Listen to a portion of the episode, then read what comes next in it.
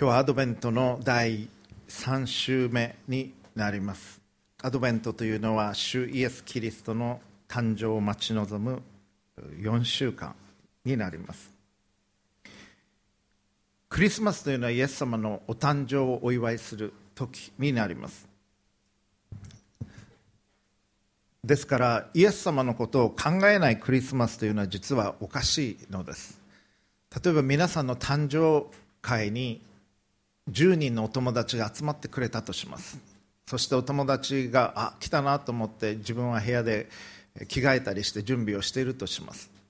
しかしお友達がもうなんか勝手に盛り上がっちゃって歌歌いだしてそしてわーとかなってご飯食べだしたらちょっとあれっと思いますね。しかもプレゼント交換勝手にみんなでやりだしたらあれ私の誕生日なのにって思うと思います。同じようにイエス様の誕生をお祝いするのがクリスマス。なのにイエス・キリストなしで盛り上がって歌を歌ってメリークリスマスとか言ってプレゼント交換してるっていうのはこれはおかしい話なんです。クリスマスはまず何よりもイエス・キリストのもとに来ること。そして神に感謝を捧げる。それがなければなりません。クリスマスにプレゼントを交換するのは神が私たちのことを愛してくださり最も大切な贈り物として主イエス・キリストを送ってくださった。その愛に感謝をし神を愛します。そして神様は自分を愛するように隣人を愛しなさいというふうに教えてくださいました。だから他の人を愛し他の人にふさわしいと思う贈り物をする。それがクリスマスのプレゼントでありクリスマスのお祝い方なんです。クリスマスはイエス様に感謝をするとき神様に感謝をするときまたそのために大変な犠牲を払われた聖母マリア様に。マリア様はイエス様をお産みになりイエス様を育てるという責任を負われました。そしてまた育ての親となっていかれたヨセフ様そのヨセフ様にも感謝を捧げる時です。今日の説教題は聖母マリア様とヨセフ様が通られた道を思い巡らすです。マリア様の特徴として思い巡らすということがありました。いろんなことが起こっていく中で彼女は本当に深い方でさまざまなことを思い巡らしておられたと聖書は記しています。例えばルカによる福音書2章19節はこの箇所で羊飼いのもとに天使が現れて今日あなた方のために救い主がお生まれになりましたというメッセージが語られた。で羊飼いたちは救い主を探してベツレヘミまで来てイエス様がお生まれになっているのを見つけ出した。でそのことをマリア様とヨセフ様に語られたわけです。そしてマリア様はこれら全てのことを心に秘めて心に収めて思いを巡らしていたというふうに聖書は記しています。ですからこのクリスマスを待ち望む時期私たちは思いを巡らす時としたいんです。忙しい時期で年賀状も書かなきゃいけないし学校の成績もつけなきゃいけないかもしれないしあるいはお中元だお歳暮だとかいろいろあるかもしれないしおせちの用意もしなければならないかもしれません。クリスマスのプレゼントも買わなきゃいけないし。でもその中で静まって思いを巡らす時を持っていただきたいんです。この時にお生まれになったイエス様。そしてそのイエス様をお産みになったマリア様そして生まれてきたイエス様をお育てになったヨセフ様のことを覚えつつ今日は特にヨセフ様の聖書箇所をお読みいたします。先週読んだ聖書箇所はこういうことを語っていました。ヨセフ様とマリア様婚約をしておられた。そしてまだ結婚する前に天使がマリア様のところに来られました。これを受胎告知と言います。たくさんの美しい絵が受胎告知の絵がいろんな方によって記されて描かれています。私のふるさと岡山の倉敷にもエルグレコの受胎告知があるというのを先週お話ししましたけどそれも非常に素晴らしいものです。こんなものが日本にオリジナルがあるということ自体がおかしいんですけれどもそれほど素晴らしいものですが岡山行く機会があったらぜひ行ってみてください。倉敷駅からも歩いて行ける距離なので、えー、そのエルグラックの受胎告知は何度も私は見てまいりましたが多くの画家がそれを記しています。天使が現れてマリア様にあなたは救い主をお産みになります。あなたは精霊によって身ごもります。精霊というのは父なる神子なる神イエスキリスト子なる神精霊なる神神によってあなたは身重になります。というふうに言われた。で彼女は聞きます。びっくりして聞きます。どうしてそんなことが起こりえましょう？私はまだ男の方を知りませんのに。というふうに。神にとって不可能なことは一つもありませんと天使は語る。そしてマリア様はどうかお言葉通りこの身になりますようにとそれを受け入れていかれる。婚約をしていた未婚の女性が身重になるということを神の御心として受け取りそしてイエス様を身ごもり出産をしていくというプロセスを経ていくんです。これは本当に大変なことでした。もう普通には考えられないことでした。イスラエルの伝統的なルールでいくならばそういう形で妊娠をした場合石打ちにあって処刑される死刑になるということは定められていました。そして当然普通に考えれば婚約破棄になるでしょう。そしてもし生まれてきた子供は後ろ指を近所の人から刺されることになる。人々は神によって身重になったということを理解できないからです。そんなことは以前にありませんでしたしイエス様の誕生以後にもありません。唯一のことが起こった。それを彼女は受け取っていった。素晴らしい女性だと思います。まさに神が備えられた方だと思います。しかしヨセフ様の方はどうなのか。ヨセフ様はそのことを知ります。直接マリア様から聞かされたのか。あるいは噂で知ったのか。そのことははっきり分かってきました。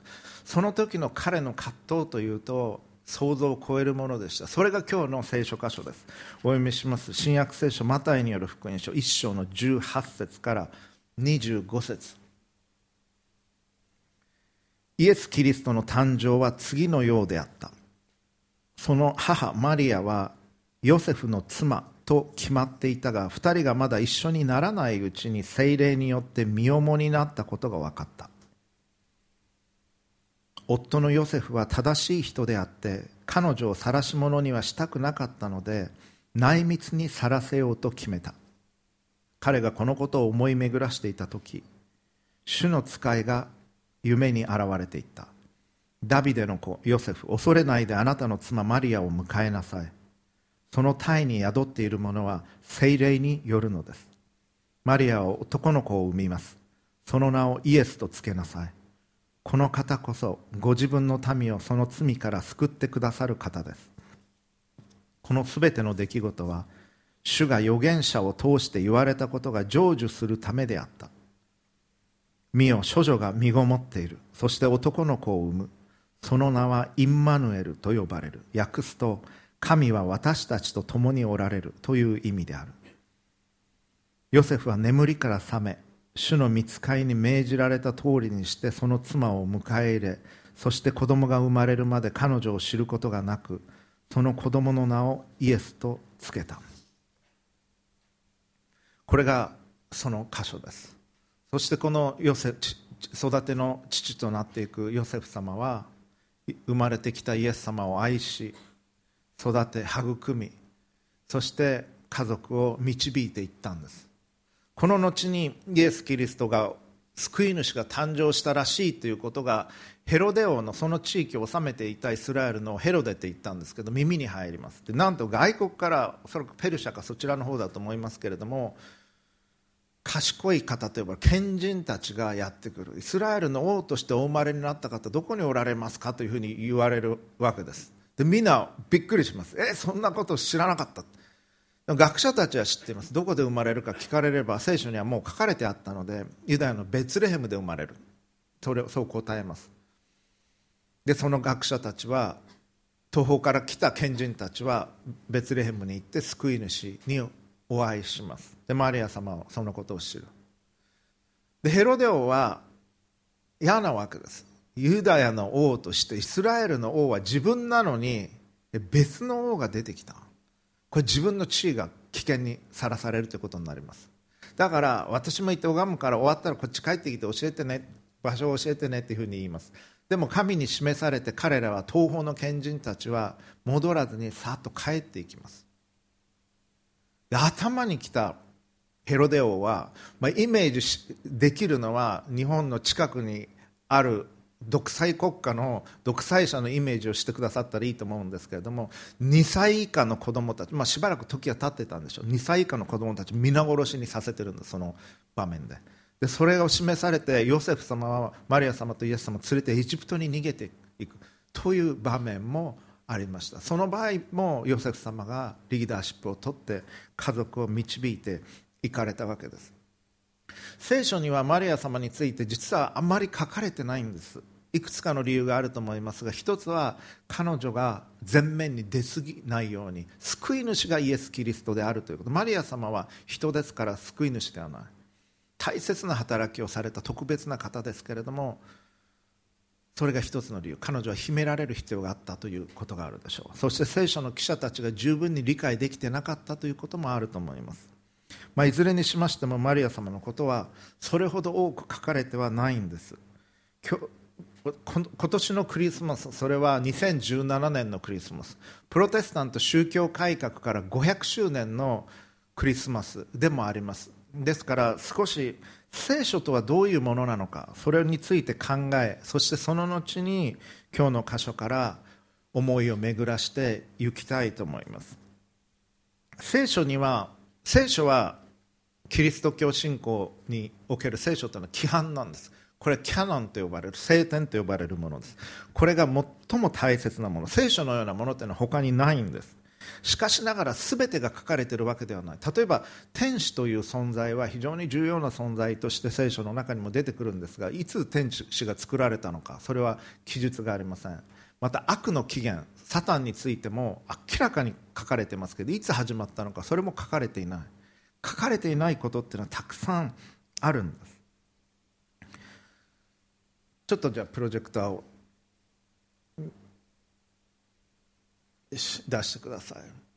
そしてプロテスタント宗教改革を見ていく一つの見方というのは、まあ、最近流行りの言葉で言うならば断捨離のようなものだということができるでしょう。次をお願いします。まあ、断捨離という言葉は皆さん聞かれたことあると思いますけれども不必要なものが入ってくるのを断ちそして家の中にあって全然使ってないものってありますね。もう何年も着てない服がクローゼットの中皆さんのお家あるかもしれない。全然使ってないマグカップがいっぱいになってるかもしれない。必要ないけど捨てられない書類ってのもいっぱいあるかもしれない。で不必要不必要なものは全部捨てる。そして本当に必要なものだけ。でやっていくというような感じで、まあ、ヨガの言葉ヨガの言葉なんですけれども断捨離っていうのを使ったわけです。はい。じゃあ次お願いします。そしてまたプロテスタンティズムが考えなければならないこと。これはめでたしめでたしというあのコピーライトで賞をもらったものなんですけれども赤鬼の子供が僕のお父さんは桃太郎というやつに殺されましたって言って泣いてるやつなんです。桃太郎の側からすると我々が読んだ物語だとめでたしめでたし鬼をやっつけてよかったなというふうに思うわけですが鬼の子供の側からするならば僕のお父さんは桃太郎というやつに殺されましたって泣いてるわけです。だからプロテスタントはそこから出ていったカトリックの見方あるいは東方正教会がどういうふうに見ているかということもこの500周年の年そしてこのクリスマスには覚えたいと思うのです。はい。神からの啓示を受けた人たちがいます。三位一体の神から啓示を受けた人たちがいる。そして例えばアブラハムに神は語りかけられました。モーセに語りかけられました。神からの啓示というのがごく限られた人に与えられる与えられました。で彼らはそれを経験をしていきました、はい、そしてそれを思い巡らします。理解しそして解釈していきます。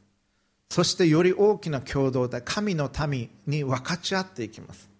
そしてそれは口伝としてオーラルトラディションとして語り継げられる言葉として整えられていきます。そしてそれが書物として書かれたのが聖書なんです。ですから聖書は我々聖書を持っていますけれども一番最初に例えばモーセが例えばアブラハムが何を経験したのかというその経験それ自体には我々はアクセスはないんです。あくまでも彼らが理解し彼らのコミュニティが理解しそして伝え最終的に書かれたものにしか我々のアクセスはない。それはどういうことかというと次の世代の人たちはアクセスがあるのは聖書に対してのみです。だから彼らは次の世代の人たちはもともとの啓示の経験これのアクセスはないわけです。そしてその次の世代の人たちは最初の世代の人たちが解釈をしていった、はいえー、もの仲介書だとか本だとかいろいろ書かれてます。それを読むことはできる。そして聖書も与えられてます。そこまでのアクセスはあるけれどそれを超えたもともとの啓示もともとの経験へのアクセスはないんです。で次の世代の人たちは前の世代の人が書いた仲介書そういったものをまあ読んでいく。でそれが続いていきます。読むものがだんだん増えていくわけです。だから後の世代はだんだん大変になるわけですが宗教改革の時代それも聖書はあり前の世代の人たちへのアクセスはあります。前の人世代の人たちが書いたものへのアクセスはある。で今の時代の我々はどうか。というと今の時代の我々これは青山クリスチャンフェローシップの写真ですけれども夏合宿の写真ですが聖書へのアクセスはあります。そして以前の人々が書いたコメンタリーへの本へのアクセスはあります。でももともとの何が起こったかへのアクセスはないし聖書には全て書かれているわけではないんです。でそれはそして宗教改革が何を行ったかというと次お願いします。これ下が古いもの。で上が現代だとするならばはい。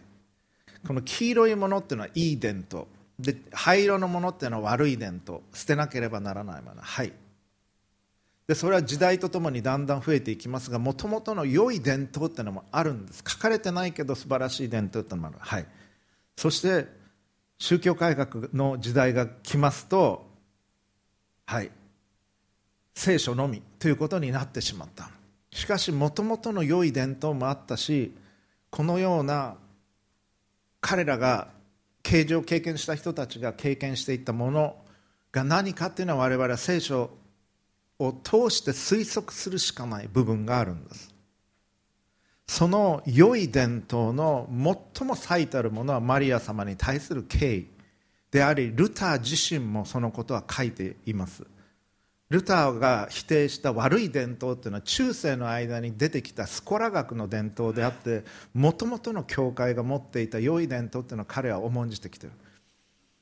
そして4つの教会の公会議とかいうのがありました。後でお話をしますけどもエフェソス公会議ではマリア様のことを神の母として明確に認定をしています。イエス様の人としての性質と神としての性質それらを分けることができると思ってた人がいた。それは異端として退けられてイエス様の人としての性質人生と神としての性質神性は分けられない。ですからマリア様はイエス様をお産みになった方として神の母なんだということを教会は明確に確認をしプロテスタント教会もそれは受け入れてる宗教会議それがエフェソス宗教会議なんです。でもそれをプロテスタンティズムは長いと言っても500年程度なんですけども歴史の中で忘れてきているということが実はあります。カトリック教会は今から500年前600年前700年前あんまり良い状態ではありませんでした。確かに改革が必要でした。私はカトリック教会に対する深い敬意を持っていますけれどもあの当時は改革は確かに必要でした。アッシュジュのフランチェスコも改革者の一人でした。そしてオックスフォードのウィクリフも改革者の一人でした。その後に出てきたボヘミアのヤン・フスも改革者の一人でした。ウィクリフもヤンフスも異端として破門されていきます。コンスタンツ公会議1414年のことです。ルターの破門の約100年前にそういうことが起こった。そして1517年ルターによる宗教改革となっていくんですけれどもその時ルターが持つことができたのは唯一聖書だけでした。教皇庁の権威の上に立つことができるものというのは聖書しかなかったんです。だから聖書を重んじていきましたし聖書に従う必要はありました。だけど聖書に書かれてない多くの伝統ルターはマリア様に祈ってくださいということを書いてます。マリア様のマグニフィカートルカによる福音書に記されてるあの素晴らしい歌がありますけどその仲介書をルターは書いています。そのマグニフィカートでマリア様への祈りが大切であること。ただし祝福をくれるのはマリア様ではない。父なる神がくれるのであってマリア様の祈りに応えて父なる神が祝福をくださる。だからマリア様を神と思ってはいけないし救い主と思ってはいけない。それはルターの正しい主張です。しかしマリア様には祈ってくださいと書いてあった。聖人たちにも祈ってほしいということを書かれていました。それがルターの宗教改革の頃の言葉です。それは今年私は初めて読みました。私もあんまりこの辺りのことは専門でなかったので研究しなかったんですけれどもそのことは分かってきました。しかしその後プロテスタント教会はこの大切な宝を聖書に書かれてないとして失っていったんです。プロテスタント教会が認めている4つの公会議。それはニケア宗教会議325年。コンスタンティノープル公会議381年。そして先ほど申し上げたエフェソス公会議431年。そしてカルケドン公会議451年。これらで定められた内容はプロテスタントもカトリックも東方教会も正式なものとして受け入れているものなんです。でこれはマリア様に対して失礼なだけではなくて教会にとって大きな損失なんです。本来受けることができる祝福を受け取り損なっている。心を閉ざしたことによって。それを本当に感じています。神の母。聖母マリアは我々の母としても我々のために祈っていてくださる方。とルターは語っています。そしてイエス様はご自分をお産みになり愛を持って育ててくださったマリア様に我々が敬意を持って接することを望まれておられます。育ての親父ヨセフ様マリア様を本当に愛しておられたんだと思います。彼は。だからそれを受け入れてマリア様と一緒に歩もうって決められたんだと思います。全部は分かってなかったと思います。しかしすでにもしまだ婚約してなかったら婚約しなかったかもしれません。でも婚約した後のタイミングで神はこのことを起こされた。これは神の時だったんだろうと思います。でヨセフ様はノーという自由もありました。マリア様もノーという自由もあった。でもそれを受け入れそのおかげで救い主が誕生することができたんです。ですから2番目にパワーポイントに戻っていきたいと思いますけれども聖母マリア様とヨセフ様が通られた道を思い巡らす時としていきたいと思います。でもまず神がどうにかして私たちを救おうとされたからこれら全てのことは始まったんです。神は天地創造されそして最後にアダムとエヴァを作られ素晴らしい世界と素晴らしい人々を作られました。しかしアダムとエバは神が自分たちのことを心から愛し大切に思い一番いいものを与えようとしておられるということを信じませんでした。そしていいものを隠してるんじゃないかと思ったんです。アダムとエバは。そして食べちゃいけないと言われた禁断の実があった。だけどそれは食べたら神様のようになれるからそうすると神様は嫌だから一緒になってほしくないからだからそうやって言ったんじゃないだろうかって疑いました。蛇が出てくる。蛇はサタンの象徴として記されています。旧約聖書創世記第3章。これ食べても死にませんよ。神のようになれますよ。って言われてエヴァはそれ見ると本当になんか素敵に見えて惹かれていって近づいていって取って食べちゃったんです。そしてアダムにも与えアダムも神を信ぜずエヴァを止めることもせず食べました。そして信頼関係が壊れてしました。それが罪の始まりです。悪いのは神かあるいはアダムとエヴァか。当然アダムとエヴァが悪かった。和解の道を壊れた関係の和解の道を開かれたのはどちらか。神です。悪くない方が自ら犠牲を払って人と人を救おうとされたんです。神から離れていく我々のことをかわいそうに思われて神の方から和解の道を備えられました。何という愛でしょうか？何という寛容さでしょうか？そして忍耐をもって神は救い主を送ることを定められました。そして神は三位一体の神は救い主を送るということを決められた。父子精霊が決められたんです。長い年月をかけて用意されていきました。人間たちがどんどん堕落していく中でノアノアの洪水のノアでノアとその家族を選ばれました。そしてその後アブラハムに語りかけられました。地上のすべての民族はあなたを通して祝福されるということを言われた。そしてあなたの子孫たちはこれからのちエジプトに下っていくことになるでしょう。そう語られました。創世紀15章13節。あなたはこのことをよく知っていなさい。あなたの子孫は自分たちのものでない国で気流者となり彼らは奴隷とされ400年の間苦しめられようということを言われています。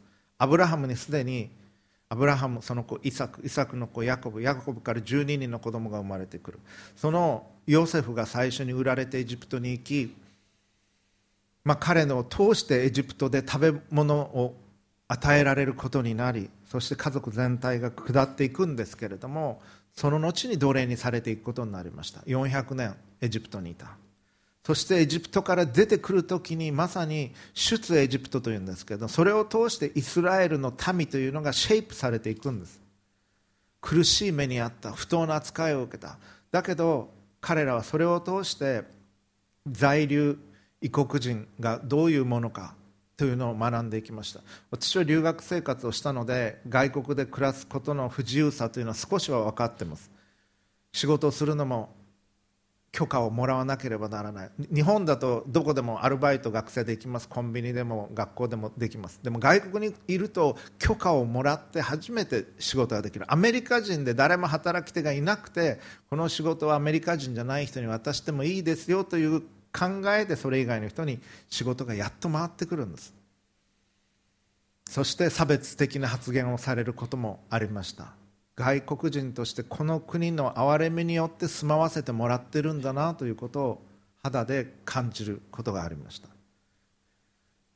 エジプトに住んでいたイスラエルの民は奴隷として扱われて在留異国人が不当な扱いをされるということはどういうことなのかというのを肌身を染みて感じたのでしょう。神はそういう道を通らされました。神の民となっていくために。そして出エジプトを通しカナンの地へと向かっていきました。イスラエルの民は直線距離で行けば1ヶ月もあれば行けるようなところを言うことを聞かず神に聞き従わず結局40年もかかりました。彼らが整うまでに。そして約束の地に入っていく。その後は神に禁じられていた偶像礼拝をしそして神の裁きとしてバビロン捕囚というのを経験していきます。しかし帰ってくることが許されたしかしまた堕落をします。預言者たちによるさまざまなメッセージが与えられた。悔い改めよという言葉が与えられた。時には悔い改めました。しかし十分ではなかった。そして時が満ちて救い主が送られたんです。マリア様を通してしかしその救い主を救い主として認めず受け止められなかった。お生まれになった時には無関心でした。ヘロデは殺そうとした救い主を。その中でイエス様は守られた。イエス様が公の生涯交渉涯を始められた時にはある時には喜んで聞きましたけど結局十字架にかけて殺しました。イスラエルは救い主を退けたんです。その結果イスラエルは神によって退けられました。再び回復される日が来ることと思いますけれども彼らは失敗をしたんです。そして教会の時代が始まっていった。それがこの2000年のことです。神はどうにかして私たちを救おうと定められその道を何度も何度も人間の不従順にもかかわらず進めてこられました。そして今日に至っておられます。だからあなたはこの福音を神の救いのメッセージを今日聞いているんです。あなたが従順であるなら神のもとに来るなら神はあなたを救いあなたを用いられるでしょう。イエス様ご自身も全てをかけて来られました。人を救うため。イエス様の気持ちは何か。どうにかしてあなたのことを救いたいんです。イエス様。暗闇の中にいるような生き方をしているあなたをどうにかして神のもとに導きたい。愛の泉の中へと導きたい。光の中へと導きたい。罪の許しを与えたい。どうにかして一人でも多くの人を救いたい。それだけなんですイエス様。そのために全てをかけてクリスマスの時に来られた。イエス様は私たちを愛するためにそして愛し救うために救い主として来られたんです。人間が作られた時に神は言われました。埋めよ増えよ地を満たせ。世界中に広がっていくように言われました。しかしもしその中に愛がないならばそれに何の意味があるんでしょうか。より多くの悪を行う人々が世界中に増えていくということにどのような意味があるのか。神はアダムとエバが愛し合って愛の家庭を築きそしてそのような人が世界中に広がっていくということを願われました。神は愛するということを何よりも重んじておられるんです。あなたが何を達成したかではなくあなたがどれだけ神を愛し人を愛しておられるかを見ておられるんです。聖書は分厚いけれども一番大切な教えは2つだけなんです。一つは一つは何ですか？はい神を愛することです。心を尽くし思いを尽くし精神を尽くしあなたの主である神を愛するということ。それが一番大切な戒め。神はそれを求めておられる。そして2番目に大切なのがはい。自分自身を愛するように隣人を愛するということ。それが聖書の教え神の教えキリスト教の教えなんです。神はあなたがどれだけの達成を何かを成し遂げたか。ということにはそれほどの関心は実は持っておられないんです。むしろどういう思いでそれをしておられるかそれを見ておられます。本当に愛の動機でそれをしているのか人からすごいなと思われたいからしているのか。もしあなたが心の内に愛を持っていないならば何をしたとしても完全な失敗なんです。神の目から見たら。アダムとエバが神を裏切りそしてカインとアベルが生まれてきます子供たちが。その家庭の中で兄カインは弟アベルをアベルの方が神を愛し神に受け入れられていたので妬んで殺します。そしてカインはその後自分の町を作っていきます。達成オリエンティッドな生き方。会社を起こし町を作り俺はこれだけのことをやったんだというメンタリティーがそこにある。しかし神はそういうことに関心を持っておられないんです。どれだけあなたが神を愛し人を愛そうとしておられるか。それが一番大切なことなんです。だからあなたが何かをしようとするとき例えばレポートを書くときあるいは電車で席を譲るときそれはあるいは何かのプロジェクトをするとき演奏するとき人から一目置かれたいから人から認められたいからそれをしているんだろうか。そのことを問うていただきたいんです。神への愛から来ているか人への純粋な愛から来ているか神はそれを見ておられるんです。本当に人を助けたいと思ってそのことを行っているのか誰かに見られたいからそれをやっているのか。純粋に神が喜ばれるからそのことをしたいのか俺ってすごいよねって思いたいからやってるのかそれを神は見ておられるんです。2番目にクリスマスのこの時期思い起こすべきことそれは聖母マリア様とヨセフ様は神の救いのご計画のために従順に従われたということです。ヨセフ様の葛藤については先ほどお話をしました。全てが分からない中で神に従おうとする時には全て分からないことがほとんどだと思います。後で分かってくる。その中で神に従おうと彼は決めたんです。そしてマリア様を愛そうと決めた。愛してたんだと思います。そしてその歩みを選ばれた。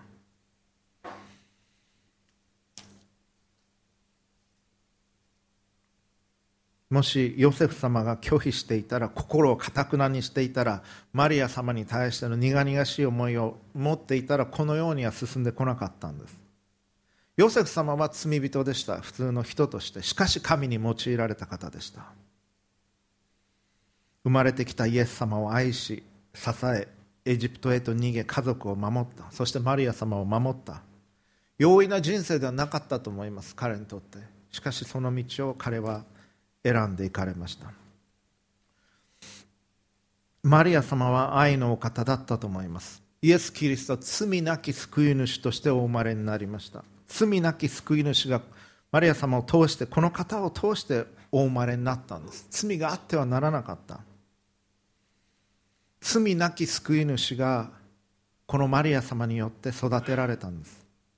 だからこの聖母マリアには罪があってはならなかったんだと思います。第二のエヴァとして堕落前のエヴァのように罪なき方としてマリア様は特別に作られ救い主の母として準備されていかれたんだと思います。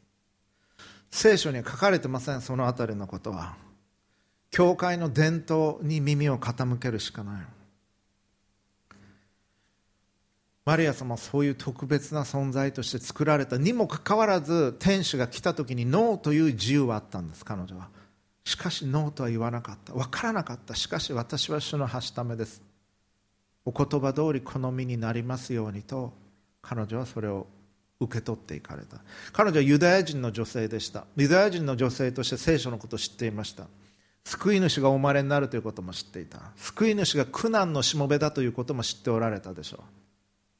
救い主がどれほど苦しい生涯を歩むかそのことも知っておられたでしょう。その母となるということはその責任を負うということです。彼女はどれだけ茨の道をご自分が歩むことになるのか分かった上でお言葉通りこの身になりますようにと受け取っていった。マリア様にとってこの世のこの罪の世というのは生きづらかったんではないかなと想像します。ある人はこう言ってました。善が悪に出会う時にそこには苦難がある。善なるものが悪に出会う時でその善は苦しみを経験をしていかなければならない。摩擦が生まれます。例えばもう非常に卑近な例ですけれども私はタバコは大嫌いなんですね。タバコを一度も吸ったことがない幸いだったと思いますこれは。で私は、まあ、高校時代とかいろんな誘惑ありますけど私が大好きだったミュージシャンはタバコを吸ってなかった。で彼は、ね、こう言ってたんです。人間がお金を出して煙を吸うっていうのはおかしいことだと思うっていう。あそれはそうだなと思った。単純だったので高校生の私そうだお金払って煙吸うって変だなと思って。だからタバコ吸わないで済んだんです。私の父はヘビースモーカーでしたし祖父もなかなかタバコやめられなかったけれども私はタバコは吸わないで済んだ。タバコは大嫌いなんです。だからでも人がタバコを吸う権利というのは認めたいと思います。ただ、ま、街とか歩いてて駅まで歩いててまあ野外ですか？タバコ吸いながら行かれる方いらっしゃいます？その気持ち分かります？電車に乗ったら吸えないし会社に行っても大変だからって言ってるんだと思います。その後ろ歩くの嫌なんです。煙が微妙に煙が来る。そのだから走って抜きます。大体走って抜いてそこから歩くんですけれどももうスモーカーの前を歩くようにするわけです。もうちょっとでも煙が来るとすっごい嫌なんですね。私でさえそうなんです。そしてずるい話だとかそういう話とかなんか電車だとかそういうのでやってるのを聞くとすごい嫌な気持ちになりなります。私でさえそうなんです。真っ白な汚れなき雪の結晶が汚れの中を通らなければならないとしたらどれほどの苦しみでしょうか。それを想像するだけで私の心は痛みます。その汚れがどれほどその美しい結晶を痛めるかと思うと。雪の結晶のような真っ白な雪の結晶のようなマリア様がこの世で生きていかなければならなかった。あまり理解されなかったでしょう彼女は。そして苦難を経験していった。そして思い巡らしていった。マリア様は他の人と随分違っていたに違いありません。清い方であったでしょう。美しい方であったでしょう。つましやかな方だったでしょう。純粋な方だったでしょう。その思いが神と一つになっていた方でしょう。神と一つに思いがなっていたからお言葉通りこの身になりますように私は主のはしためですと彼女は言うことはできたんでしょう。そして多くのリスクを負っていかれた。命の危険先ほど言いました。石投げによる。評判の危険そして婚約破棄の危険があるにもかかわらずそれを神の御心として受け取っていかれた。この方は救い主の母として備えられた方でした。しかし自らの意思で救い主の母となることを受け入れられていきました。それ失敗する可能性もありました。しかしマリア様を受け入れていかれた。悲しみと苦難を救い主と共に担うという道を彼女は選んでいかれたんです。我々は聖書のわずかな記述からそれらを読み取っていかなければならないと思います。マリア様はそれを受け入れられたんです。それは私たちのために受け入れられたんです。救い主の十字救い主が送られるということ。その計画は知っておられました。救い主が救うことになる皆さんや私への愛があったからこそマリア様はこの母となるということを受け取られたんです。マリア様は皆さんのことも愛しておられます。私のことも愛しておられます。そしてあなたのための私のための取りなしの祈りをイエス様にしてくださる方です。カナの婚礼がありました。カナの婚礼では若いカップルが結婚式を行っていた。マリア様とイエス様そこに呼ばれていました。そしてそこでブドウ酒がなくなった。それは恥ずかしいことでした。結婚式を行う者としては。マリア様それに気づかれました。そしてイエス様にブドウ酒がありませんというふうに言われました。これが初めてではなかったでしょう。今までの歩みの中でイエス様さまざまなことをしてこられたからこそマリア様そういうふうに語られたんでしょう。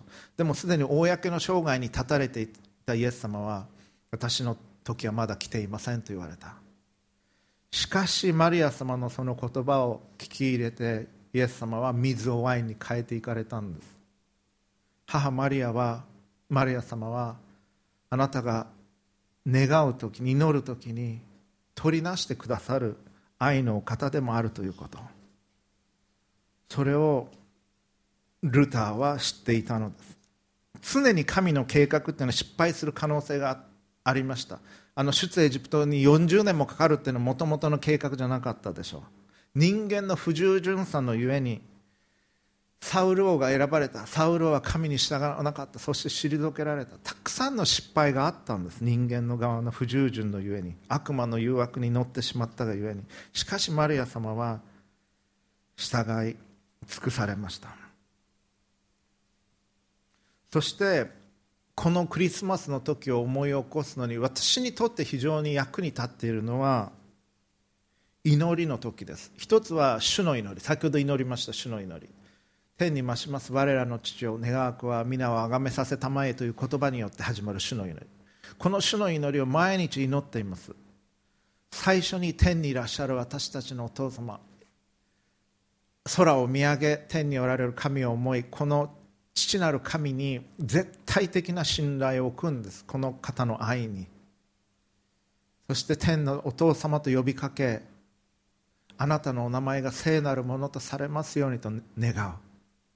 そして神の御心に自分の心を重ねていくんです朝。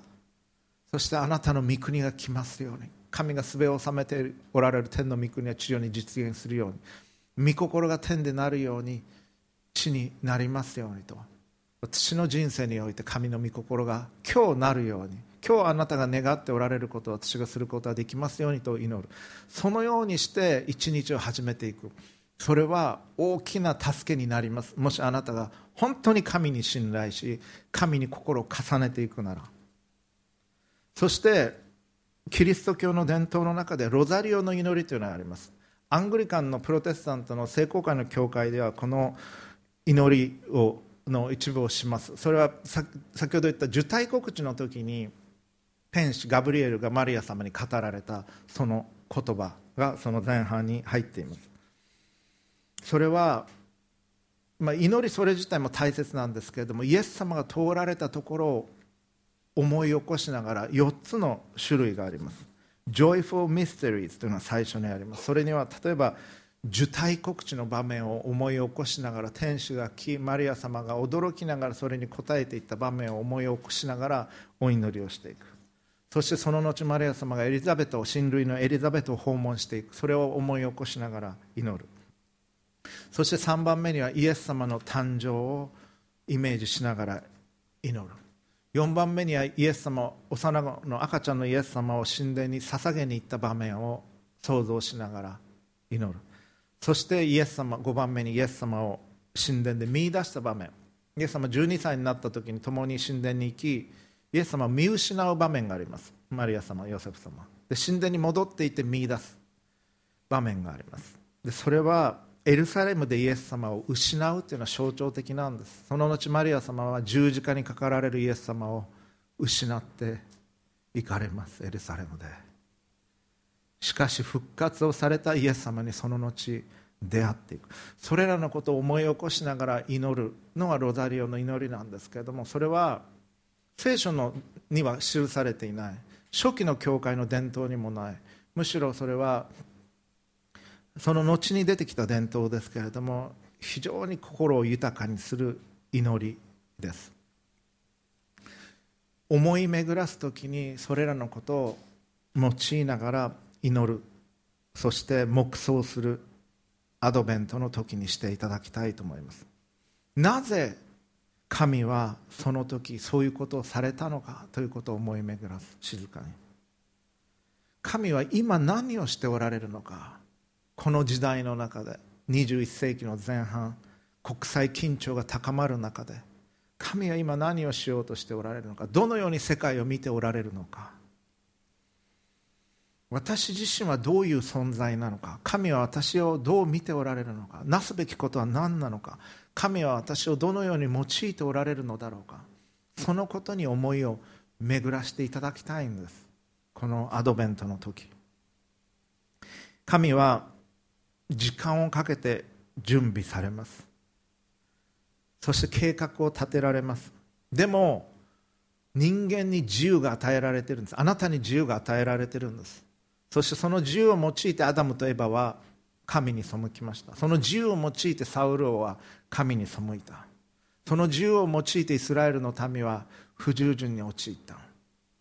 多くの人が神に従わない道を選び神の御心を悲しませているんです。神がしようとしておられるのは何か。全ての人を救うということ。全ての人をご自分のもとへ導くということです。愛のゆえに。神は愛以外の動機によって何にもされることはありません。神がなされることそれは全て100%愛のゆえです。愛のゆえに救い主を送られた。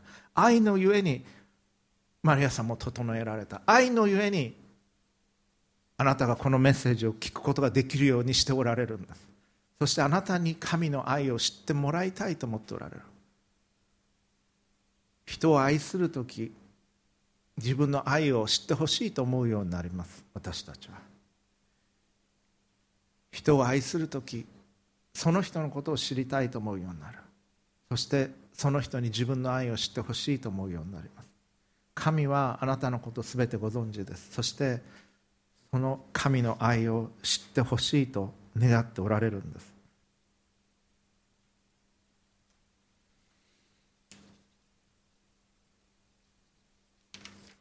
私たちは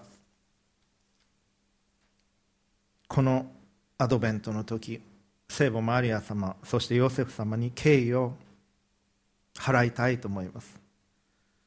そしてマリア様に関しては否定的な記述は聖書の中に一つもないことを思い起こしたいと思います。ペテロはイエス様を知らないといい。トマスは疑い。パウロは教会を迫害した。人たちはそのようなところを通っていきました。しかもイエス様と共に暮らした人たちでさえ3年半でした。しかしマリア様は受胎告知を受けられ精霊によって身重になられイエス様を出産され30年イエス様と共におられた。イエス様を育て愛し導き祈りによって支えそして十字架の時弟子たちがみんな逃げてしまっていた。ヨハネを除いて。その中でマリア様はその十字架のもとにおられ祈りによって救い主をイエス様を支えておられたんだと思います。初めからそうであったように最後までマリア様はそこにおられた。そして教会が生まれた時ペンテコステの時120人ほどの人が集まっていた時精霊を人類の誰よりも最もよく知っておられたマリア様がそこにおられたんです。マリア様精霊に満たされる必要はもうなかった。精霊に満たされて救い主をお生まれお産みになったんですから。しかし他の人々は精霊に満たされる必要があった。その場におられたのもあのお方でした。お言葉通り好みになりますように。そう語られたお方は聖書の中で秘められているお方なんです。しかし我々は容易に想像はできます。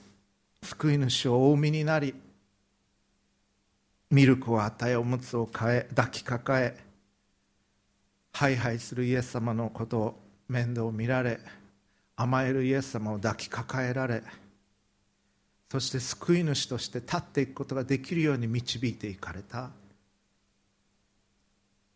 聖母マリア様。そしてそれは容易な人生ではなかった。この聖母マリア様なしにクリスマスはなかったんです。そしてイエス様はマリア様の子としてお生まれになった。マリア様の子として育てられた。マリア様なくしてイエス様なかったんです。マリア様の従順なしにイエス様はなかったということ。本当に私は主のはしためです。どうぞあなたのお言葉通り好みになりますように。この言葉の重みをしっかりと受け取りたいと思います。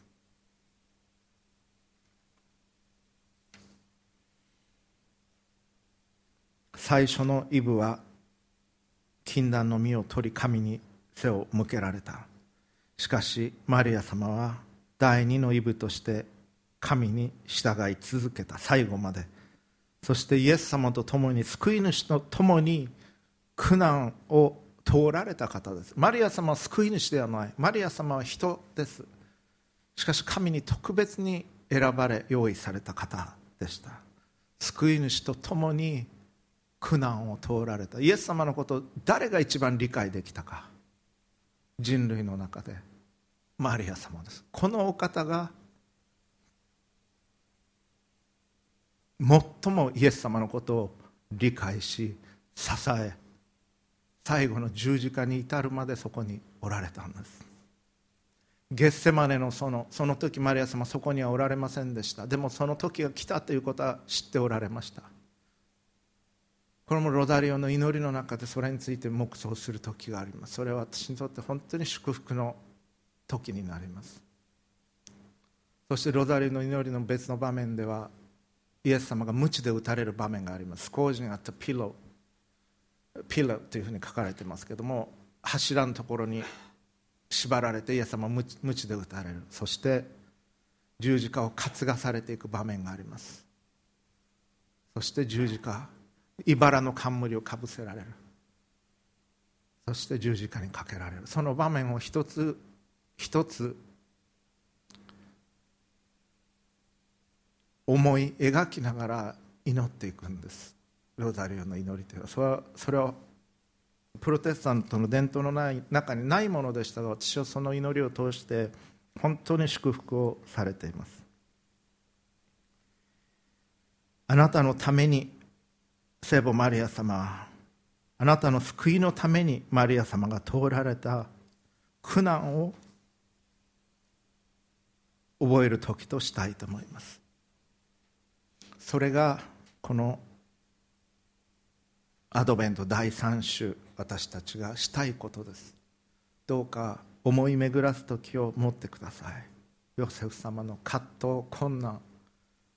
そしてマリア様の苦難。そして愛。そしてすべてを始められた神の深きご愛。それはただ一つの理由です。あなたを救いたいという愛のゆえです。共にお祈りいたしましょう。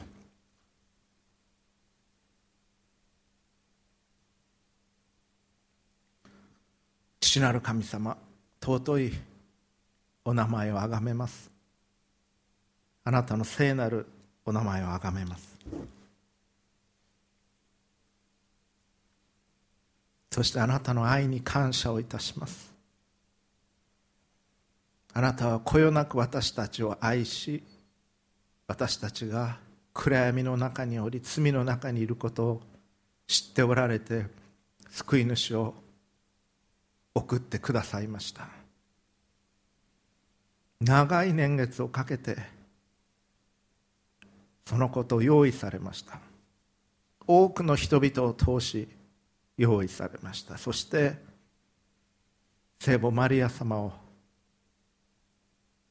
この地に送られそして天使を送りマリア様はその言葉をお受けになり苦難をご自分で担う道を歩まれました。ヨセフ様は葛藤の中で